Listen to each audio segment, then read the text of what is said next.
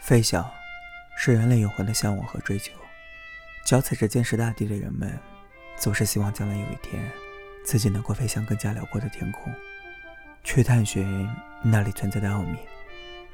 所以，双脚从未离开土地的人，才会想方设法借助更多的工具，让自己能够飞往天空。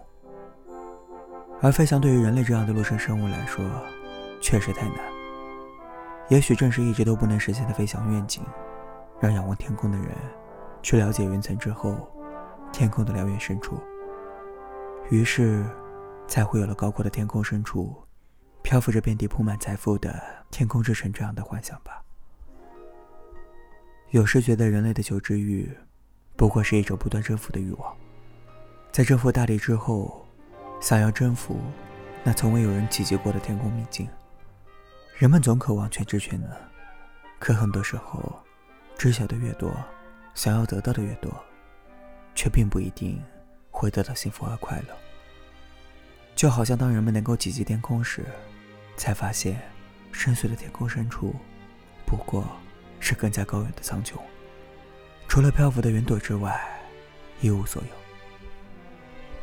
天空之城，从这部动画电影的片名便可以了解到，飞翔，也是这部影片的主题。对于这个主题，虽然网络上的解释众说纷纭，但我更喜欢将它们理解为自由。人们之所以追求飞翔，其实从根本上而言，是想要摆脱对大地的依赖，追寻更多的自由。即便宫崎骏老师在这部作品中想要表述的是人与土地共生的主旨，但我依然固执的热爱这样的自由。天空之城，既然与天空和飞翔有关。那么，不依靠机器便能在天空中飞翔的，便一定不是人类吧？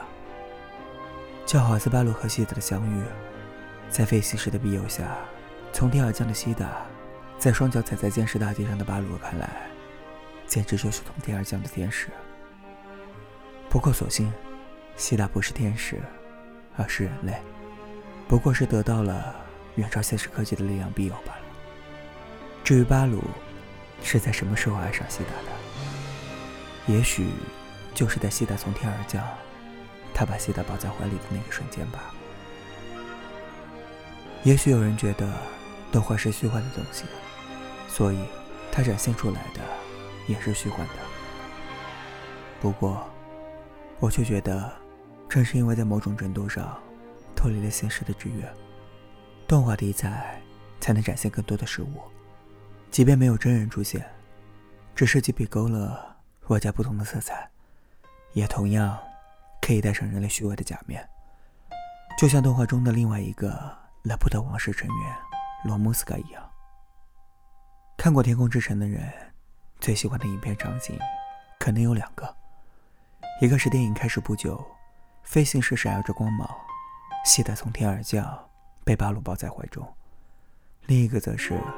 巴鲁和西达落入废弃的矿坑，波姆爷爷让他们看到了蕴含着飞行时成分的矿石，在黑暗中闪耀着，若繁星般璀璨。